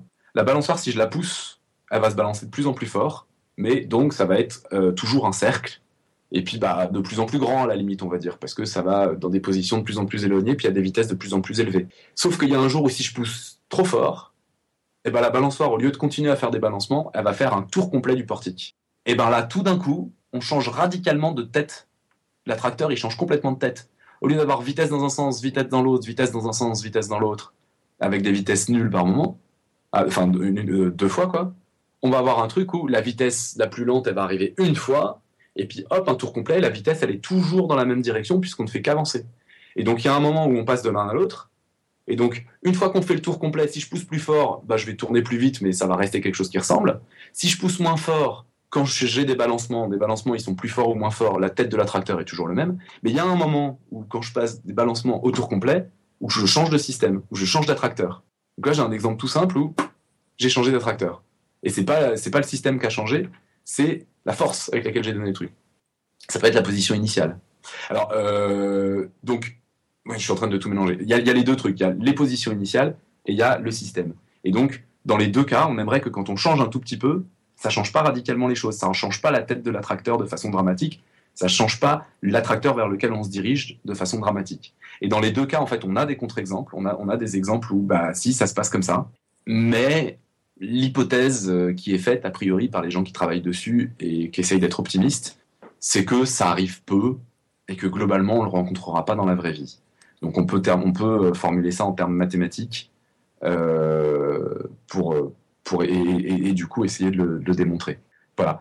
Et donc là, une des questions, c'est voilà, c'est en gros maintenant le un- c'est ce qui est marrant, c'est qu'avant le l'Eldorado, c'était euh, quand on avait un système euh, simple euh, avec un attracteur simple, etc. Et ça y est, on pouvait décrire les choses de façon physique, de façon très simple. Et maintenant, finalement, bah, les gens qui travaillent là-dedans ont plutôt tendance à dire ce qui est bien, c'est un système chaotique, mais stable, quoi. Je change un peu les paramètres, ça bouge pas trop. Je change un peu la position initiale, ça change pas d'attracteur, et donc tout se passe bien. Euh, mais on ne sait pas en fait. Enfin voilà. Donc il y a en gros plein de modèles, plein de systèmes qui viennent de plein de phénomènes physiques différents. Et pour tous, la question se pose de savoir est-ce que ça se passe bien ou pas? Et donc on pourrait même essayer carrément de le démontrer d'une façon générale, mais apparemment on en est assez loin. Voilà, j'espère que c'est resté à peu près clair jusqu'au bout. Euh, en gros, j'ai raconté ce que je voulais raconter. Bah, C'était très intéressant. oui, Ouais, c'était euh, super intéressant, tout à fait. Je partage complètement euh, ce que dit Yann. Voilà. Alors je n'ai absolument pas suivi la chatroom, donc s'il y a des questions, faut me les faire remonter. hein. C'était pas vraiment des questions en fait, c'était plus une, une deuxième, euh, un deuxième exposé sur le chaos qui a eu, en- qui a eu lieu en même temps par euh, David Logero. D'accord. Beaucoup plus rapidement que toi sur la question des attracteurs de Lorenz et compagnie. Euh, il finalement, je crois que tu as tout aussi. Il a trouvé une façon plus efficace de le raconter? Non, non, pas C'était juste. euh, C'était quoi un, un petit changement dans les conditions initiales, en fait. Il y arrivait plus vite, quoi, c'est tout. Sinon, il nous a parlé d'un truc que tu n'as pas évoqué, je crois. Euh, c'est bon, Il y avait l'équation de l'octa-volterra comme bon exemple de système simple de chaos. Et puis, il a parlé du système proie-prédateur avec les Ouais. lapins et les renards. Ouais, ouais, ça c'est super sympa. Oui, oui, bah oui. Tu, tu peux nous en dire un mot? Ouais, ouais, bah, c'est-à-dire qu'effectivement, j'ai parlé que de physique, mais le système propre prédateur, c'est aussi quelque chose qui peut donner des choses sympas. En gros, propre prédateur, l'idée, euh, c'est on a, on prend un monde. Alors là encore, on fait le, plus simple possible. Hein, on fait un, monde de, de business, sinon on peut rien dire en maths de toute façon. Et donc, on va dire, il y a des proies, des prédateurs, il n'y a pas d'autres animaux, et il y a à bouffer pour les, pour les proies euh, tant qu'elles veulent, même si elles sont très nombreuses. Mais par contre, les prédateurs mangent que les proies. Et euh, donc en fait, ce qui va se passer, c'est que si on prend une population de proies et une population de prédateurs au début, euh, les... alors mettons par exemple qu'il y a beaucoup beaucoup de proies. Donc les prédateurs vont avoir plein plein de proies à bouffer. Donc ils vont en bouffer et donc ils vont se reproduire. Donc ils vont être plus nombreux. Mhm. Mais à force d'en bouffer et d'être plus nombreux, bah, ils vont bouffer plus de proies. Et donc les proies, vont, le nombre de proies va finir par diminuer. Et donc il n'y aura plus assez à bouffer pour tous les prédateurs. Donc les prédateurs vont crever. Mais si les prédateurs crèvent, les proies vont se redévelopper. Il va y en avoir à nouveau plus. Donc on peut imaginer, alors on peut imaginer plusieurs choses.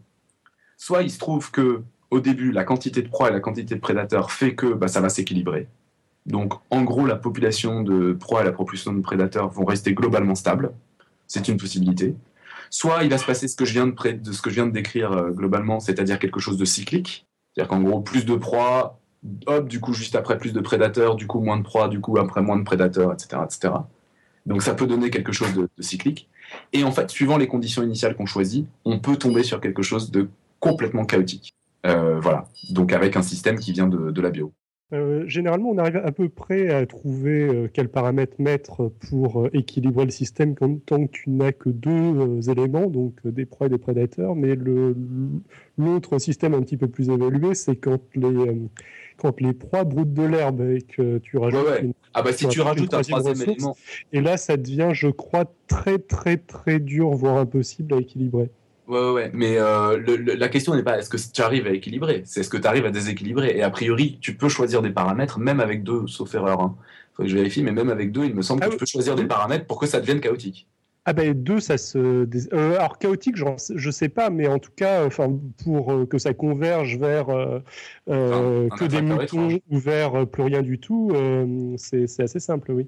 Oui, non, non, mais je te, dis, tout, peut tout peut arriver. C'est-à-dire que tu peux tu peux avoir la situation où où il y a où, c'est stable, tu peux avoir la situation où c'est alterné, mais, les paramètres, je veux dire, quand tu es quand es quand es biologiste et que tu es en train de euh, d'étudier une population, c'est pas toi qui choisis les paramètres, quoi. Donc la question, c'est de savoir si dans la nature, dans la vraie vie, tu vas, tu peux avoir cette situation. Et a priori, il peut y avoir des situations chaotiques, même en partant avec deux populations. C'est des modèles qui, je crois, sont surtout euh, utilisés pour euh, justement faire du what if. Et donc, enfin essayer de voir justement du qu'est-ce qui se passe si justement essayer ah, de voir à quel entre quels paramètres et quels paramètres ça s'équilibre etc Le, les gens euh, justement touchent euh, euh, à, ce genre de paramètres et essayent, de voir de voir ce que ça donne. Après il me semble que enfin avec juste deux enfin avec juste des proies et des prédateurs grosso modo ça fait deux sinusoïdes qui s'emballent ou pas. Je, je suis pas sûr enfin je, je me trompe peut-être mais je bah, écoute, ça à vérifier. Mais en tout cas, il me semble que ça peut. Il me semble qu'en prenant les bons paramètres, on peut. Enfin, en tout cas, euh, il y a un truc que j'ai pas dit, mais qui évidemment, euh, là, enfin, ça m'y fait penser, mais évidemment qu'il y a plein de systèmes qui ne sont pas chaotiques. Et par exemple, euh, on peut trouver des situations. Alors, généralement, en fait, quand on a un truc qui est chaotique dans un sens, il, est au contraire très bien rangé dans l'autre. J'ai pris l'exemple de doubler l'angle tout à l'heure. Si au lieu de doubler l'angle, on, divise l'angle par deux, on prend la moitié, et puis après, toujours pareil, on, s'arrange pour qu'il soit au bon endroit. Euh, et bien là, euh, à l'inverse, si on part de deux angles proches l'un de l'autre, ou même loin de l'un de l'autre d'ailleurs, la différence entre les deux va être divisée par deux à chaque fois. Donc en fait, ils vont tous se rapprocher de la même chose. Bon, de toute façon, ils vont se rapprocher de l'angle nul, c'est un peu débile mon exemple, mais euh, euh, voilà, il, y a évidemment des situations où, et, généralement quand ça tend vers le chaos, j'ai une petite expérience avec une bande de papier comme ça que je peux pas raconter parce que sans l'image c'est un, peu, un peu nul, mais on se contente de plier la bande de papier dans un sens on va se rapprocher d'un angle de 60 degrés, quoi, quel que soit l'angle choisi. Et donc, évidemment, si on fait la manip à l'envers, ça veut dire que je pars d'un truc qui fait presque 60 degrés, mais ça va partir euh, complètement différemment si c'est 61 ou si c'est 59, euh. Bref, bon, je sais pas si c'était la peine de revenir là-dessus.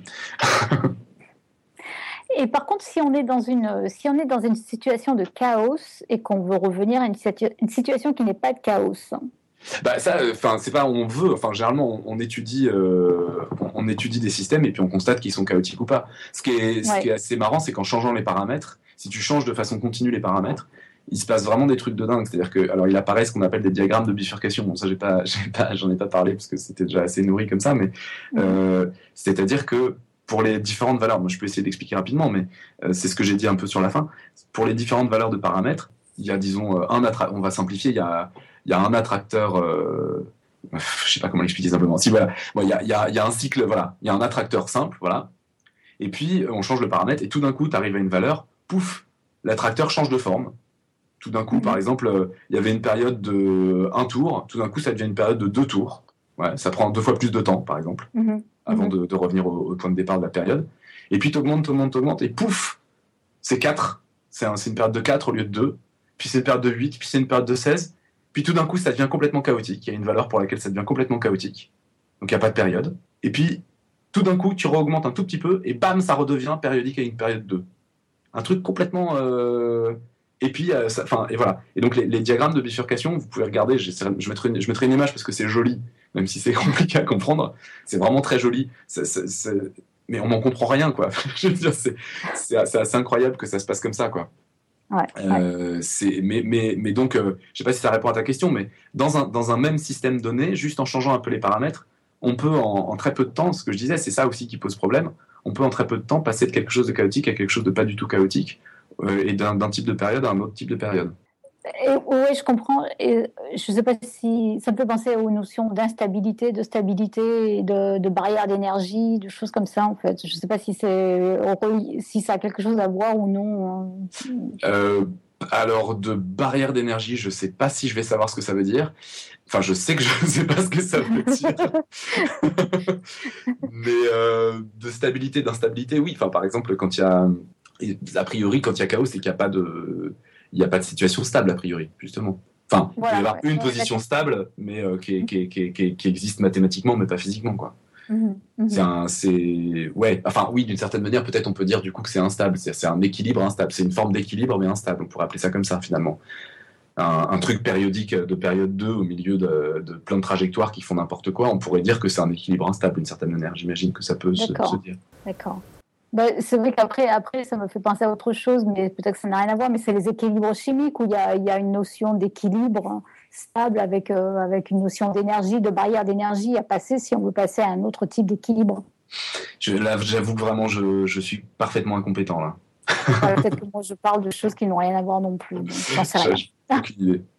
Je vois, je vois quelqu'un dans la chatroom dire, dire qu'il ne voit pas la différence entre le hasard et le chaos. Alors ça, ça me, ça me désespère un peu. Le, chaos, c'est déterministe. On est dans une situation, on sait parfaitement, on part du principe qu'on sait parfaitement ce qui va se passer et qu'on sait déterminer pour n'importe quel état exactement tout son avenir et tout son passé. C'est juste que voilà. Le hasard, c'est justement tout le contraire, quoi. Du oui. on, on, peut rien prévoir, on ne sait pas ce qui va se passer. Le, fait est qu'on ne peut pas vraiment prévoir dans les systèmes de, chaotiques parce qu'il faudrait une précision infinie pour pouvoir effectivement prévoir ce qui va se passer. Mais les équations permettent. Et, en fait, euh, typiquement, un système chaotique peut être beaucoup plus euh, dramatique qu'un système hasardeux. C'est-à-dire que on peut très bien avoir quelque chose qui est pas prévisible, mais qui reste borné, où euh, on va avoir, il peut se passer plein de choses différentes théoriquement, mais qui en fait restent très proches. alors qu'un système chaotique, le principe est l'inverse, c'est qu'on sait exactement ce qui va se passer, Reste que euh, si tenter qu'on bouge un tout petit peu les conditions initiales, ce qui arrive toujours dans le monde réel, on va arriver à des résultats totalement différents. Alors après, le lien avec le hasard, c'est effectivement que dans un système chaotique, si ça se passe bien comme on aimerait que ça se passe, c'est le truc qui n'est pas encore démontré pour les trois quarts des trucs, euh, des, systèmes, c'est c'est grâce au proba qu'on arrive à récupérer quelque chose de, de gérable, quoi. Mais c'est l'outil finalement qui va nous servir pour nous en sortir mais le truc en lui-même n'a absolument pas de hasard dedans. Mhm. On, avait une autre question de Dame Dahu. Euh, donc c'est lui qui avait posé la question sur le chaos et le hasard justement. Il demande si on maîtrisait à mort la physique et les maths, etc. On pourrait prédire par exemple le dessin d'une boîte de cure-dents sur le sol. Ok, mais on ne peut pas prédire l'évolution précise d'une population donnée, histoire, proie, prédateur. Le chaos est-il surtout applicable au domaine du vivant? Ah non, non, pas du tout. Alors, euh, pas du tout. Le système proie prédateur, euh, si euh, on imagine l'intelligence dont parlait Laplace, qui sait absolument tout sur tout, il sait absolument prédire ce qui va se passer. De toute façon, un système dynamique, qu'il soit chaotique ou pas, pour une situation, si on a une connaissance infinie, ce qui n'est jamais le cas, mais si on a une connaissance mathématique des données, des nombres précis, qui correspondent à l'état de départ, on sait exactement tout sur tout l'avenir et sur tout le passé. Tout le problème, c'est que comme les connaissances qu'on a, les mesures qu'on a sont des mesures et pas des, et connaissances mathématiques, euh, on, et ben, et ben, du coup, on sait qu'on pourra pas dire ce qui va se passer puisque quand on passe juste par juste à côté, ça donne quelque chose de différent. Mais il euh, n'y a absolument rien de. Si on imagine le, mec de la place, et c'est là aussi que ça pose un problème philosophique du coup, c'est que euh, même ce qui se passe dans ma tête, même ce que je suis en train de penser, etc., etc., bah, d'une certaine manière, c'est pas moi qui décide, c'est les mouvements de molécules, etc., qui sont conséquences de trucs qui sont passés avant. Et, et donc rien, rien, rien n'échappe à ça, quoi. On a Pascal qui essaie de synthétiser en disant en fait le chaos c'est l'échec du réductionnisme. Euh, je sais pas, c'est, je sais pas si c'est un échec, c'est. Euh... Ça n'a pas grand chose à voir en fait. Bah, c'est, enfin, oui, non, mais c'est-à-dire c'est dire que on pourra pas s'en sortir aussi simplement que pour une balançoire, euh, pour n'importe quoi. Toujours on s'en doutait un peu avant de, avant de se lancer dedans, quoi. C'est éventuellement un argument pour. Euh, euh, l'émergentisme simple, l'émergentisme faible, mais c'est pas. enfin, il y a consensus là-dessus. C'est pas. Euh, c'est juste, je pense que c'est. Euh, c'était quoi déjà Il dit l'échec du, réductionnisme? Ouais, non, c'est pas. Bah, après, euh, je ne sais pas s'il y a vraiment une personne sur Terre qui est convaincue qu'on arrivera un jour à décrire l'intégralité du monde et avoir cette fameuse intelligence, mais je pense que personne n'y croit. Donc, je ne sais pas ce qu'on appelle le réductionnisme, mais je pense qu'il n'y a pas une personne sensée qui, croit euh, vraiment qu'on arrivera à mettre le monde en équation pour de vrai. Quoi. Je veux dire, c'est pas. ok, on a Gpif qui demande si le chaos, c'est sauter d'un état d'équilibre à un autre juste par bidouille des conditions initiales. Alors, sauter d'un état. Alors, ça peut arriver justement, c'est un des problèmes. C'est-à-dire qu'effectivement, des conditions initiales très proches, la plupart du temps, et on aimerait bien, euh, vont donner des équilibres, si on peut placer ça, vont, passer dans des, états qui vont être, euh, vont passer aussi, enfin, par euh, les mêmes états et aussi souvent par, dans, chacun des états, en même en, proportion de temps aussi souvent dans, chacun des états. Mais il arrive qu'il y ait des bifurcations, c'est-à-dire il arrive qu'il y ait des endroits où, à, partir d'une valeur, on part plus sur le même attracteur. Donc euh, ça, arrive et on en gros, ce qu'espèrent les gens qui cherchent dessus, c'est que ça arrive pas trop souvent. Ça, ça peut pas arriver partout, quoi, disons. Dans un système donné, ça peut pas arriver partout. Ça, ça arrive une, un nombre fini de fois, quoi. Soyons raisonnables. En gros, ça serait ça. Ce qui serait bien, c'est que ça n'arrive qu'un nombre fini de fois dans un système donné. Si ça te paraît raisonnable. On ah non, mais c'est ce qu'ils ce qu'ils espèrent. Moi, je m'en fous, mais c'est ce qu'ils espèrent. C'est-à-dire que, enfin, je m'en fous. Euh, si on arrive à trouver, enfin, faudrait imaginer, c'est ce que c'est ce que Nico disait dès le début. Hein. Le, le, contraire serait un, un espèce de de truc horrible où, suivant l'endroit d'où tu pars, il peut t'arriver des choses radicalement différentes. Et partout. C'est-à-dire que euh, moi, je veux bien le coup du le coup de la balançoire. Euh, il y a un moment où on passe d'avant-arrière, avant-arrière à je fais le tour complet. Ok, je vois bien que là, il y a, une bifurcation possible. Mais si c'est à chaque état du système qui a des bifurcations comme ça possibles, je veux dire, on, enfin, on n'est plus vraiment dans un truc physique, ça n'existe pas vraiment. Enfin, c'est pas, ça me paraît pas vraiment crédible, quoi. Mais j'en sais rien, j'ai pas assez creusé la question. Mais, ou, euh, alors peut-être qu'on tombe justement dans un système euh, avec du hasard, un système probabiliste plutôt qu'un système euh, oui, dans ce cas-là, prévisible. Ouais, ouais. Parce que si chaque État est complètement différent, ben, on est plus dans des notions qui doivent s'aborder du point de vue des, des statistiques ou de la probabilité, quoi même, même, même, euh, même ces systèmes-là, c'est les probas et les statistiques qui sont les plus adaptés pour décrire en fait. Mais euh, je pense que ça, ça je pense qu'en gros, pour quelqu'un de raisonnable, ça, ça ne décrit rien euh, de la vraie vie, quoi. Dire qu'éventuellement, peut-être, si ça se trouve, les mathématiciens vont encore sortir un contre-exemple de merde, mais les physiciens n'ont rien à faire, quoi. Je pense. Bah, faut, faut se méfier, hein, parce que les contre-exemples, il y en a toujours, il y a des trucs monstrueux, mais euh, je, je, pense que je pense que c'est ce qui peut arriver de pire, intuitivement. Mais bon, après, je suis pas du tout euh, chercheur, je suis pas du tout euh, spécialiste du domaine. Hein, mais... Ok. Euh, tu as les remerciements de Dame Dahu qui est très satisfaite de ta réponse de tout à l'heure. Bon, bah, tant mieux. Qui, compliqué cette philosophie. Je comprends bien que la place, c'est vraiment du tout est écrit. Bah, oui, ça veut pas dire qu'il le pensait. Hein. C'est une intuition de le monde devrait fonctionner comme ça et c'est comme ça qu'on peut s'attaquer, en tout cas de façon scientifique, à sa compréhension. Et, donc il disait, je comprends bien ça pour la place, mais je le comprends surtout pour l'inanimé et moins pour le vivant, même grâce à l'explication. On est dans la philo pure avec les questions du libre arbitre, comme on disait en intro. Encore merci pour la réponse. Ok, du coup on a on a plus trop de, de, questions je crois. Donc on va pouvoir passer à la suite. Bah du coup Alan, comme tu as pris la parole, je pense que tu vas pouvoir continuer là et nous parler du pitch de la semaine prochaine. Ouais, bah, on va se demander si on peut parler d'OGM sans forcément être dans le camp des pros ou des anti-OGM. On va se demander pourquoi on en arrive à parler de Monsanto à chaque fois qu'on parle d'OGM. Et puis oh, d'abord, on va se demander c'est quoi un OGM Que dit la science de l'impact des OGM sur la santé, sur l'environnement, la biodiversité, la faim dans le monde? Et que disent les scientifiques? Alors pour en parler, on aura le plaisir de recevoir Marc Robinson-Réchavy, éminent professeur de bioinformatique euh, à l'Université de Lausanne, mais qui portera euh, ce, soir-là sa casquette de blogueur. C'est l'auteur de l'excellent euh, Tout se passe comme si, qu'on trouve sur le Café des Sciences, blog où il a d'ailleurs partagé de nombreux billets sur ce sujet sur lequel il a beaucoup réfléchi. C'est un passionné de science que nous recevrons, de science honnête qui s'énerve de, constater des, inepties d'un côté comme de l'autre. Donc on, va essayer de, remettre un petit peu de science euh, dans ce débat qui laisse sans doute un peu trop de place à la passion. Rendez-vous donc le mercredi 2 avril 2014 à 20h30 à la même adresse que d'habitude, live.podcastscience.fm. En espérant que la page de live ne tombe pas, comme ça peut arriver. Ce sera nécessairement un épisode moins chaotique. Je, ne me fais pas trop de soucis. Je marchera. En tout cas, fort intéressant, c'est sûr. Euh, super. Euh, il paraît que notre Robin national nous a fait l'honneur d'une première mondiale, à savoir, il a préparé une côte. J'y croirais quand j'aurais entendu.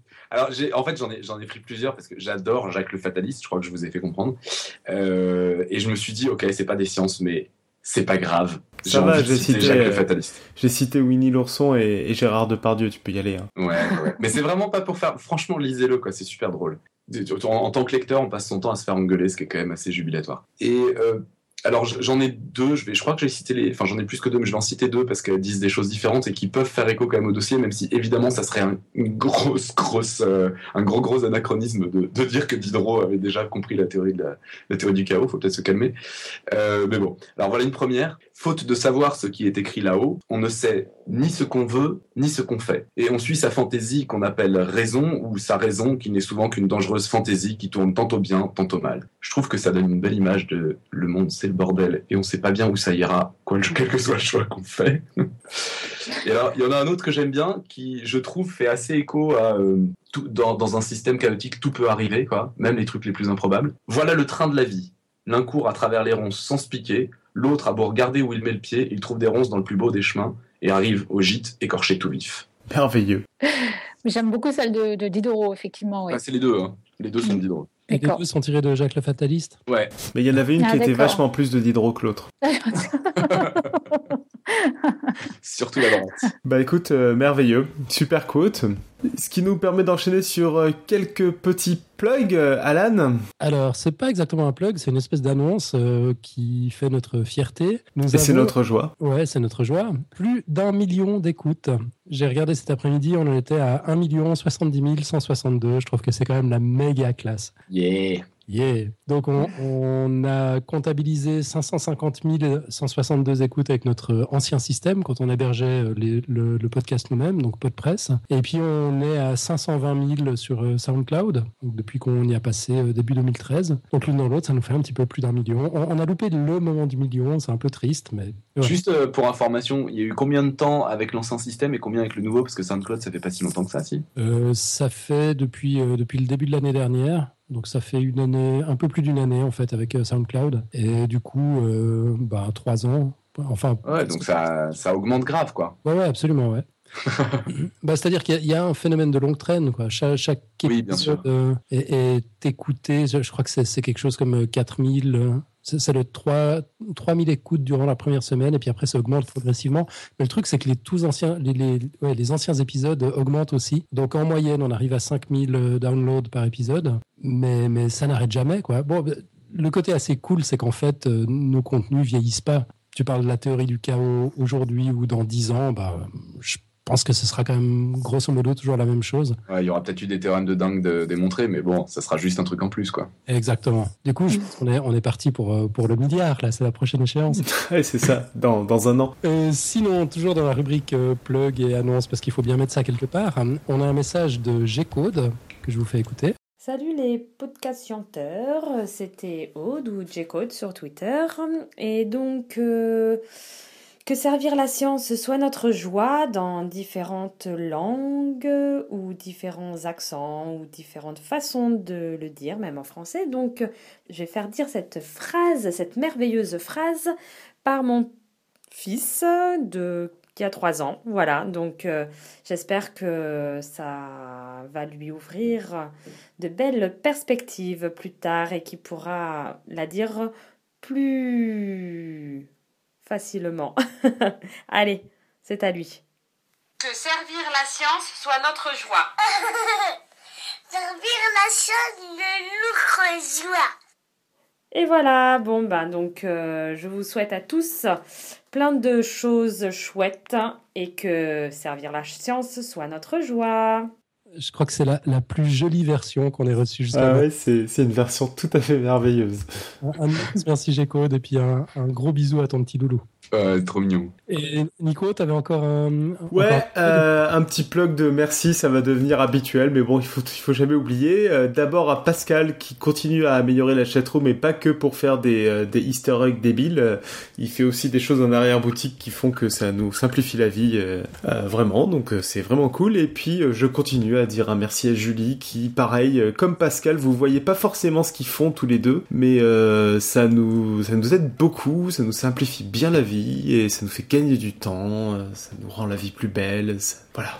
Ouais, euh, c'est vrai, bravo particulier pour Julie qui est en vacances et qui a quand même préparé depuis le bout du monde le conducteur de l'émission de ce soir. Non mais enfin voilà, euh, c'est important de, de, dire merci parce que c'est les personnes de l'ombre actuellement, même si Julie, il y a des chances que vous l'entendiez sous peu on espère, euh, qui nous aide pas mal. Ouais, en fait, elle attend juste d'avoir une connexion ADSL potable et puis, et puis on l'entendra. Ouais, c'est ça. On, on l'a entendu la semaine dernière dans le, le blog audio. Ouais, et on l'a entendu dans des bonus aussi. Ouais, c'est ça, ouais.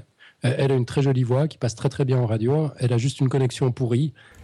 Et puis, et puis dès qu'elle a une bonne connexion, elle va reprendre son rôle, à savoir de grande prêtresse des coulisses, et, et, elle va animer les choses, quoi. Mm-hmm. Donc euh, voilà, à suivre. Mais en attendant, euh, en effet, elle crée des conducteurs par-ci par-là, euh, elle met des teasers hein, dans la home. Enfin bon, elle fait tout le boulot que je peux oublier de faire, que tu n'as plus le temps de faire, etc.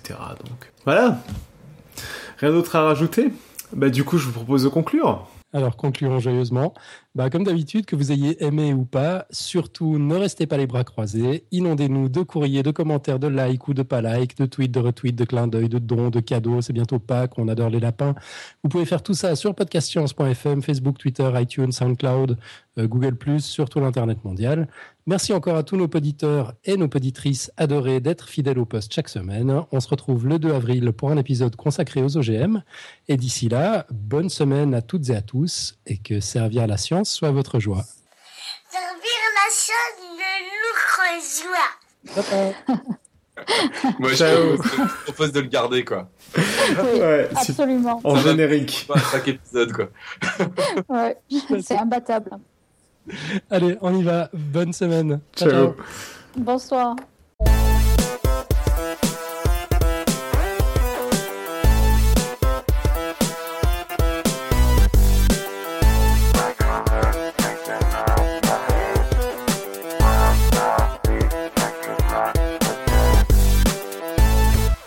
Et puis pour Pascal, il faut peut-être quand même qu'on précise que si on s'est tous fait déconnecter 2000 fois de la chatroom ce soir, ça n'a absolument rien à voir avec son travail. Ça devait être un problème d'hébergement, on ne sait pas encore ce que c'est. On sait pas exactement ce que c'est, mais ouais, ce qui est sûr, c'est que c'est euh, pas de sa faute, c'est pas de la mienne non plus, euh, a priori. Mais par contre, ce sera sans doute de sa faute si ça s'améliore. ouais, c'est ça. Et puis toi, on va pas te disculper comme ça quand même, Pascal. non, mais toi, tu es sûrement pour quelque chose quand même. Ouais, par contre, euh, ouais, c'est ça. Je suis aussi pour quelque chose si ça remarche. Là.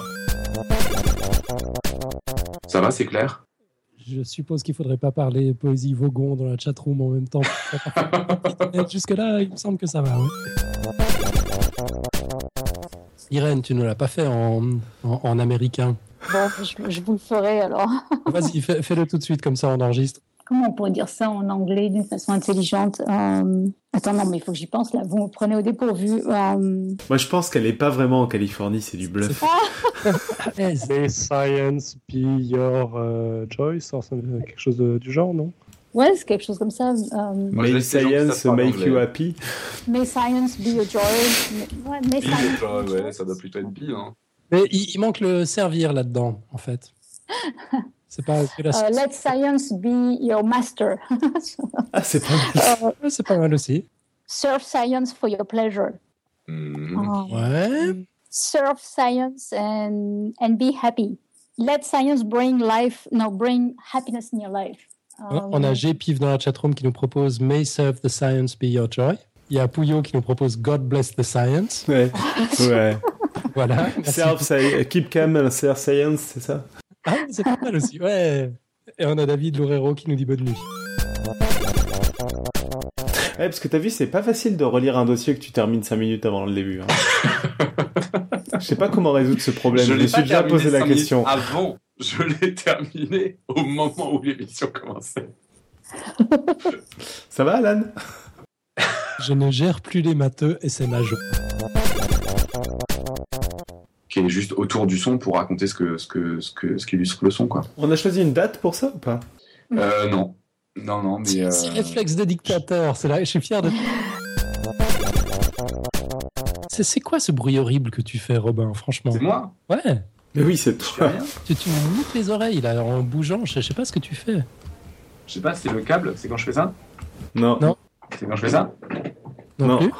Bah, je sais pas moi. Là, c'est ça. Ah, mais c'est pas moi, ça, je l'entends, mais ça vient pas de chez moi. Ah moi? Ça, là. Shriek, truc là Non, non, enfin, je l'entends comme vous, mais je fais absolument rien quand ça se passe.